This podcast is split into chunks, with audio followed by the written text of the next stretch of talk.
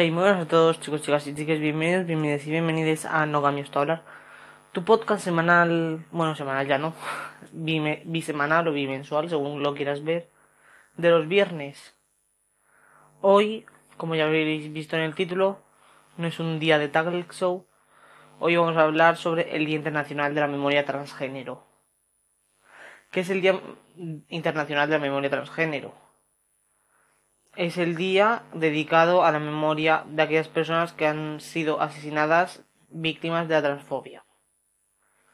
Y hemos y desde el punto de vista hemos considerado que la mejor canción que puede representar esto es Vivir sin miedo de vivir, o sea, canción sin miedo de Vivir Quintana y El Palomar. Así que adelante.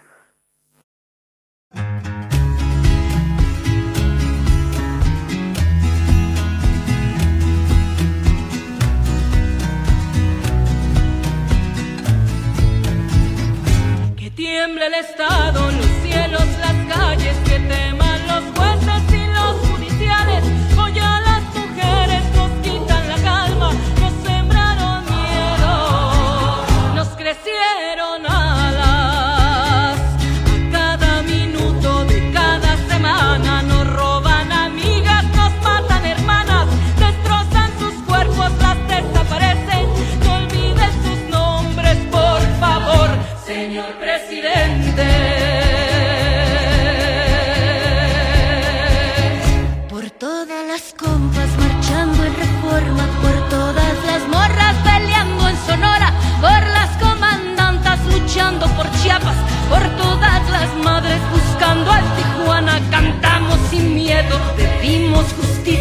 gritamos por cada desaparecida, que retumbe fuerte, nos queremos vivas, que caiga con fuerza el feminicida. Yo todo lo incendio, yo todo lo rompo. Si un día algún fulano te apaga los ojos, ya nada me calla, ya todo me sobra. Si tocan a una, respondemos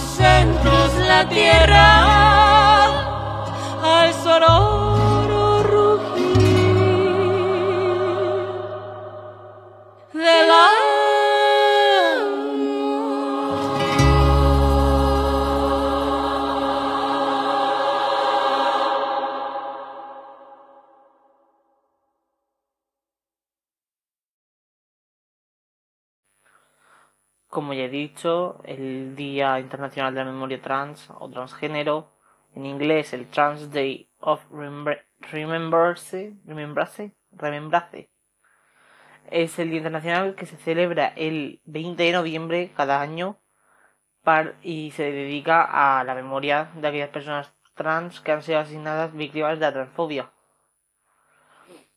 Bueno, de la transfobia, el miedo y el, od- y el odio a las personas transgénero o de género no convencional. así como recordar la violencia continua que sufren estas personas. Todo comienza en 1998 por Gwendolyn Ann Smith, una mujer transexual, diseñadora gráfica, columnista y activista. En memoria del asesinato de Rita Hester, perdón, Hester, Hester en Allison, en Allison, hostias, en Alston, Massachusetts. Yo el inglés, como veis, lo llevo un poco mal. Rita Hester era una mujer transexual afroamericana que fue asesinada el 28 de noviembre de 1998. En respuesta a su asesinato y al poco respeto que los medios de comunicación mostraron a la víctima, la pena y la indignación provocaron una vigilia el viernes siguiente, 4 de diciembre, en el que participaron unas 250 personas. La, vigilia no solo inspiró el Día Internacional de la Memoria Trans, sino también el proyecto de Internet Remember, recordando a nuestros muertos. Eh, desde su creación, el Día Internacional de la Memoria Trans ha sido celebrado anualmente el 20 de noviembre y poco a poco ha pasado de ser un proyecto basado en Internet a un Día Internacional de Acción. Basado, basado sobre todo en Estados Unidos y el Reino Unido, en 2010 se, el día se celebró en más de 185 ciudades en más de 20 países. Típicamente, el Día Internacional de la Memoria Trans incluye la lectura de los nombres de aquellos que han perdido su vida en, el año anterior. Y puede incluir otras acciones como vigilias con velas, exposiciones de arte, recogidas de alimentos, muestras de cine, manifestaciones, entre otras actividades. El, el día es la, o sea, el día con el Día Internacional de la Memoria Trans es la, la culminación de la semana de sensibilización trans. La Gay and Lesbian Alliance Against Defamation, la GLAD, ha dedicado un amplio espacio al T2R, que es, que es al final el Día Internacional Trans, pero en inglés. Ha entrevistado a numerosos activistas transgénero, incluyendo la actriz Candice Kane, retratada en un acto en el New York City. Joder. Perdonar de verdad, eh. Lo siento mucho por este. Por esto. Es que no me está saliendo bien. En, eh, que, ah, incluyendo a la actriz Candice Kane, como he dicho, retratada en un acto en el New York City LGBT Community Center y discutió la cobertura del Día Internacional de la Memoria Trans en los medios y la comunicación. O sea, ninguna.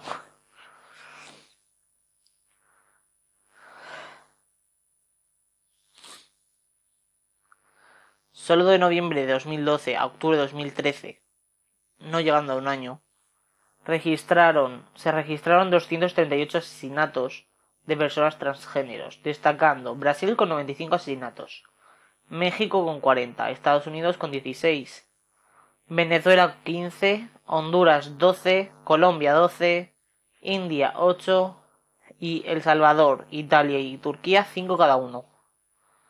En Perú, según un informe del Movimiento Homosexual de Lima, entre 2006 y 2010 fueron asesinadas 249 personas por su orientación sexual e identidad de género. Una por semana. En su mayoría transexuales. Desde enero de 2008 a diciembre de 2012, seis personas trans fueron asesinadas en España, aunque los casos más sonados son anteriores, como la muerte de Sonia Rescalvo Zafra, de una paliza realizada por un grupo de neonazis en 1991, que ahora después contaremos más a fondo, y el de Roberto González Onrubia, perdón. Eh, que fue el 29 de agosto de 2007, que también falleció de una paliza tras nueve meses de encierro y tortura.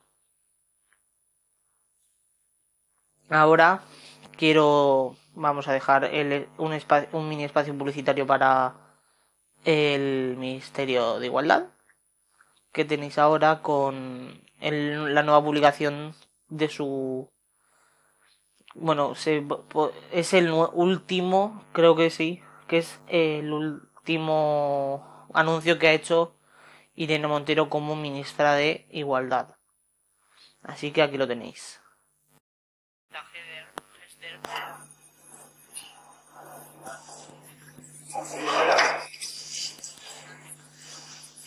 Ni te quiero ni te odio.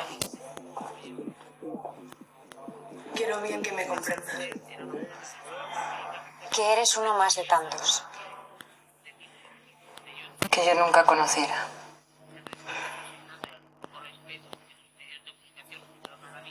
Se acabó.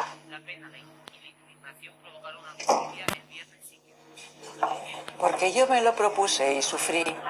Como nadie había sufrido y mi piel se quedó vacía y sola, desahuciada en el olvido. Y después De luchar contra la muerte empecé a recuperarme un poco y olvidé.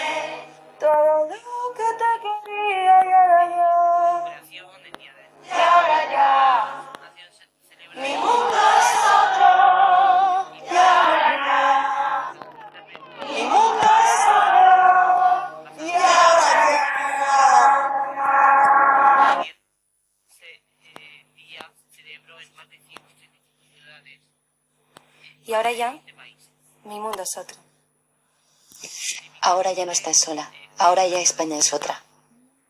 Delegación del Gobierno contra la Violencia de Género. Ministerio de Igualdad. Gobierno de España. Y este ha sido el anuncio de Ya España es otra, un anuncio con el que el Ministerio de Igualdad ha querido homenajear, hom- homenajear a María a María Jiménez. Y además también esta canción, la se acabó, también se puede utilizar aparte de contra la violencia machista, contra la violencia transfoba, LGTBI-foba, racista. Realmente se puede utilizar de es un himno ya contra cualquier tipo de violencia. En la canción de se acabó. Y bueno, es, como ya, ya he adelantado antes, eh, Sonia Rescalvo Fra- Zafra murió el 6 de octubre de 1991 as- asesina- bueno, asesinada de una paliza brutal eh, por un grupo de neonazis en el parque de la Ciudadela de Barcelona.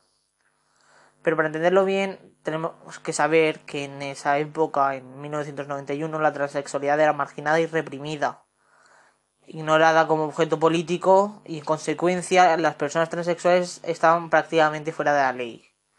Y sobre todo, las mujeres transexuales solo encontraban cerca, solo se encontraban cercanas al mundo de la prostitución. A menudo la única posibilidad de encontrar trabajo y sobrevivir. Sonia a veces también eh, en catalán Sonia.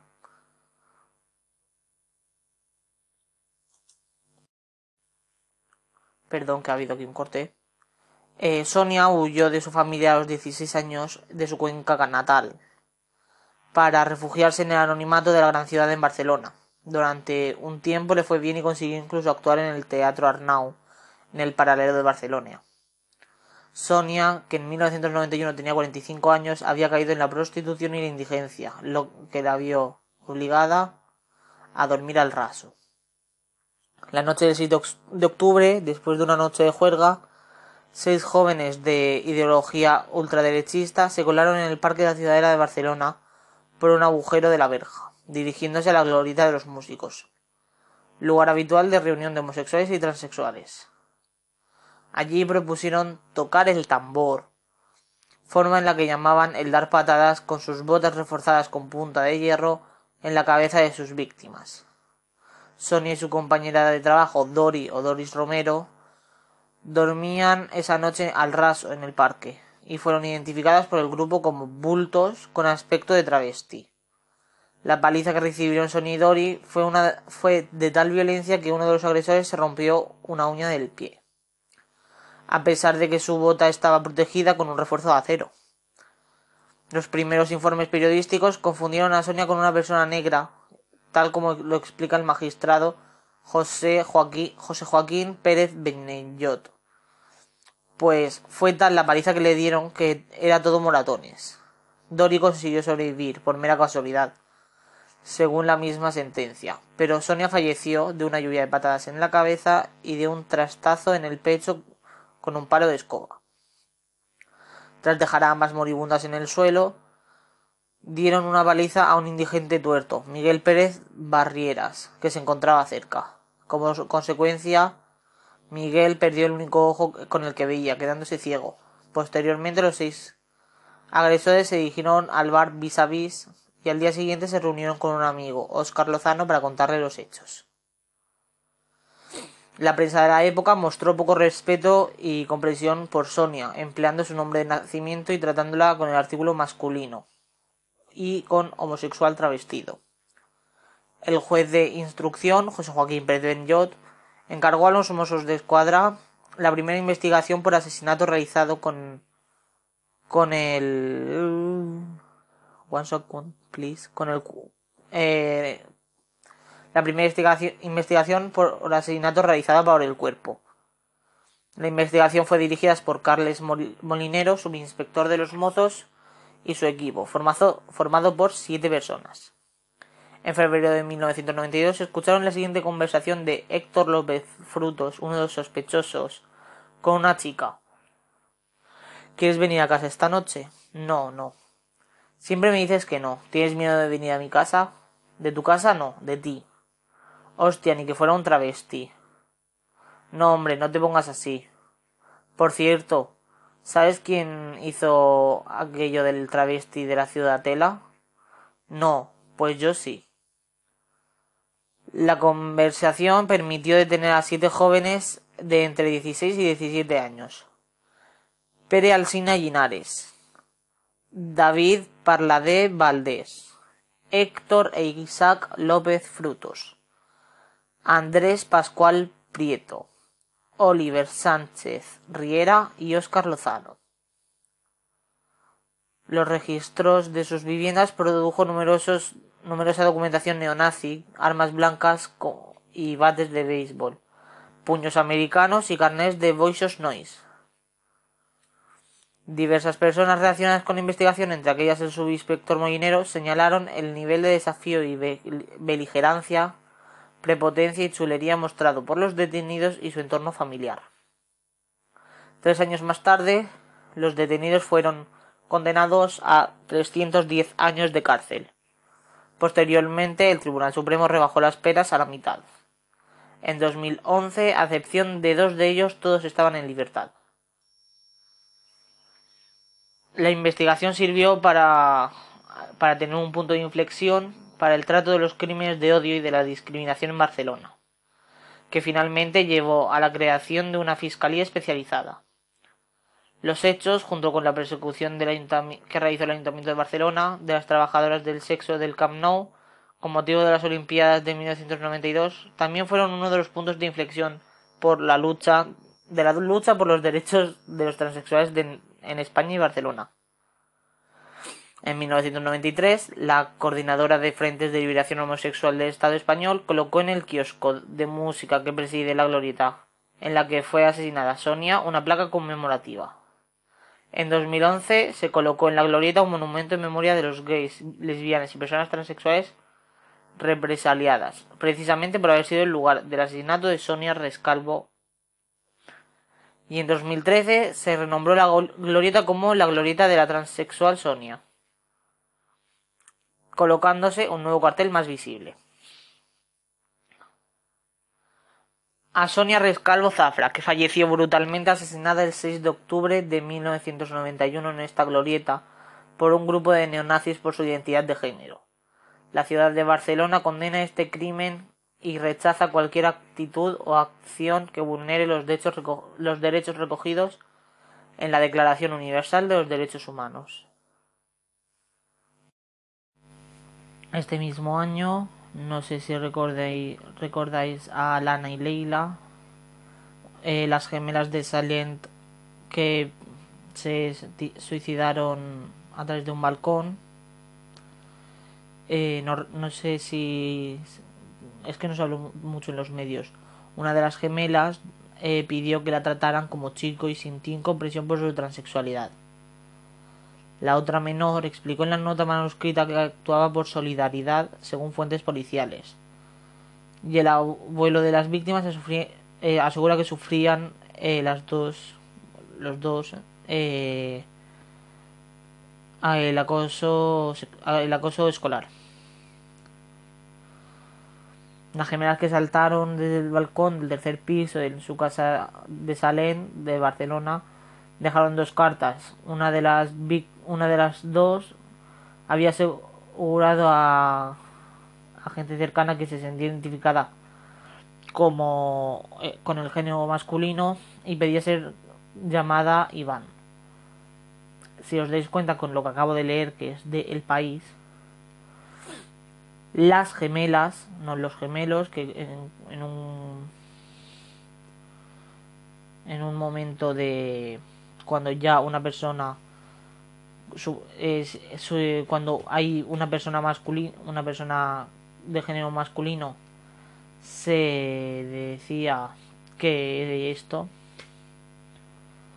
se decía ya se tenía que utilizar el masculino genérico y aquí no lo utilizan eh, una de las víctimas eh, que había asegurado a gente cercana que se sentía identificada con el género masculino y que, pedía ser llamada Iván.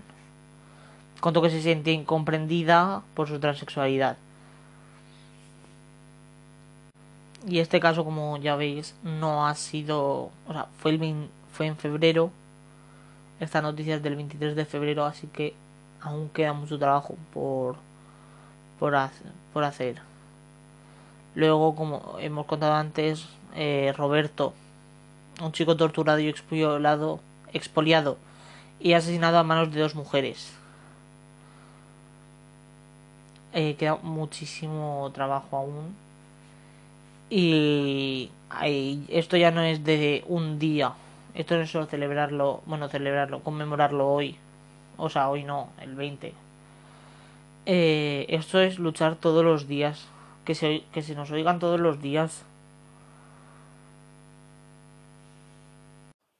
Otra manera de la que se están honrando a personas transexuales es como por ejemplo con la serie de Veneno, la, eh, serie biográfica de Cristina Ortiz, basada en el libro de Valeria Vegas, Digo ni puta ni santa, La memoria la veneno, y este 3 de diciembre se.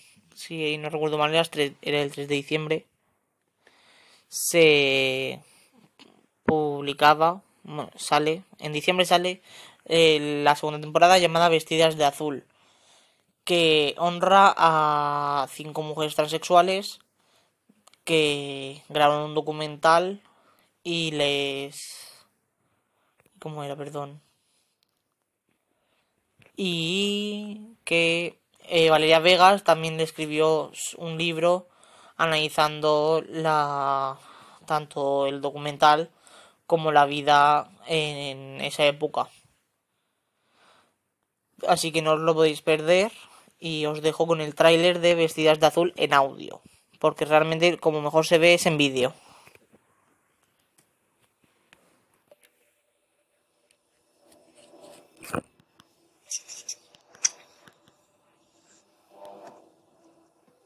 Oye, una cosa, chica. ¿Se acuerdan de la película esta de Vestida de Azul? Sí, sí, ya nadie lo ve. Bueno,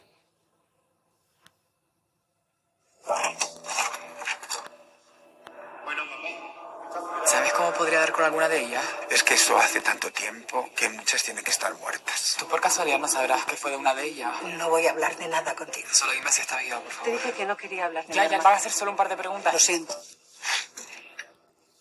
Perdida, mamá. Tú estás dando voz a mucha gente que nunca la tuvo, cariño. Que lo de Cristina fue un mega éxito. Estoy seguro que también. Perdona. ¿Estás buscando a René? Creo que a lo mejor te puedo ayudar. Yo conocí a la Lore. Apunta, apunta.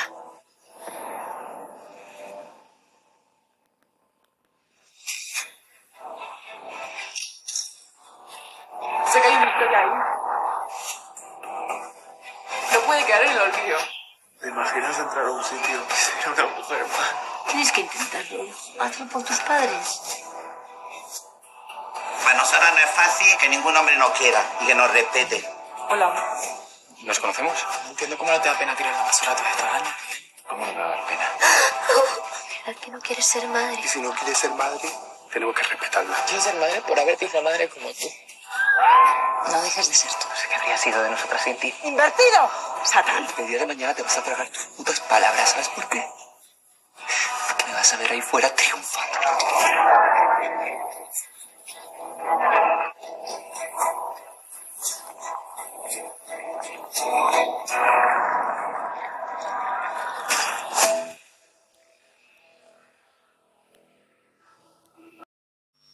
Se hará en la Avenida de la Constitución, frente al Mercado Central.